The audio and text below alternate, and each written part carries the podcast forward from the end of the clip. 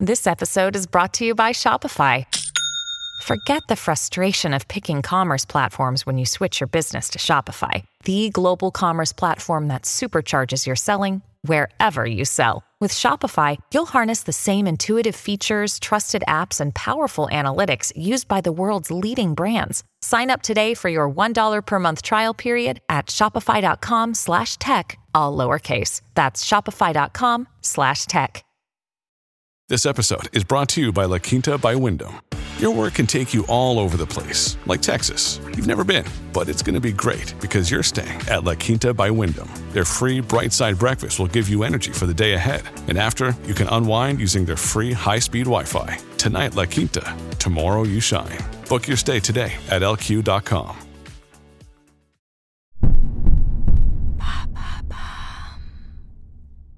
Quelle est la folle histoire des Skyblogs Merci d'avoir posé la question. Gladys du 92, Clem 88 ou Kikou 75, ça y est, c'est fini. La plateforme Skyblog et ses pseudos ridicules ont disparu. Le premier réseau social français du début du 21e siècle vient de tirer sa révérence en 2023. Vous ne pourrez plus consulter les archives gênantes de vos amis sur le fameux site. Je vous propose de plonger dans l'histoire de Skyblog. D'où ça vient Skyblog? Skyblog est une plateforme de blog lancée en 2002 par le fondateur et président du groupe Skyrock, Pierre Bélanger. À l'époque, de nombreux adolescents écoutent la première radio libre de France, Skyrock.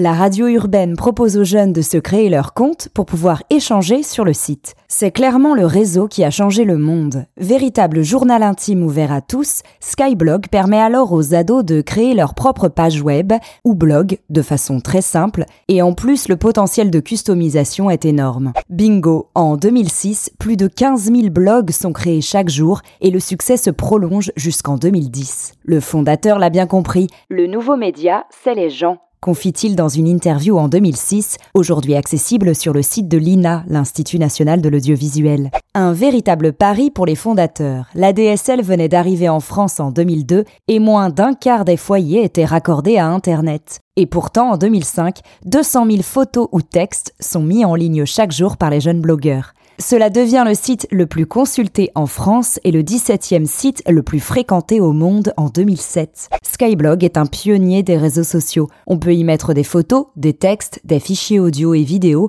et on peut échanger avec les autres internautes via l'espace commentaire une révolution.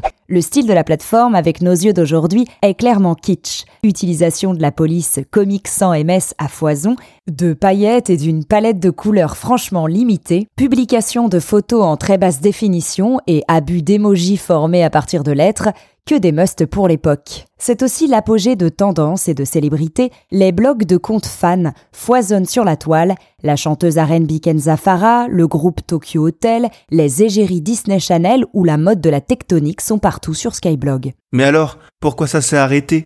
Évidemment, Facebook. Arrivé en 2004, le réseau social le plus puissant au monde débarque, reprend les codes de conversation et de livres ouverts, mais a clairement un plus, la plateforme facilite la mise en relation des utilisateurs. Le géant américain signe la fin, très progressive, de Skyblog. Mais l'utilisation est toujours là, si bien que c'est seulement le 21 août 2023 que la plateforme est mise hors ligne. La raison, la loi RGPD qui encadre l'utilisation des données personnelles. L'équipe de Skyblog, qui voulait conserver l'aspect candide de la plateforme, a dû fermer les portes du journal intime de la génération 2000. En effet, il lui était devenu interdit de conserver plus de 12 millions de blogs, dont la plupart non mis à jour régulièrement, en ligne. Le contenu de la plateforme a donc disparu à tout jamais? Je vous rassure, non, pas tout. L'équipe de Skyblog a annoncé en juin 2023 Ce trésor sociologique sera anonymisé et prendra le chemin des archives nationales.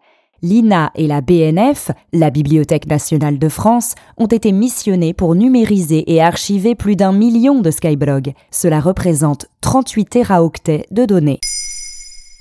Maintenant, vous savez, un épisode écrit et réalisé par Carole Baudouin. Ce podcast est disponible sur toutes les plateformes audio. Et si cet épisode vous a plu, n'hésitez pas à laisser des commentaires ou des étoiles sur vos applis de podcast préférés.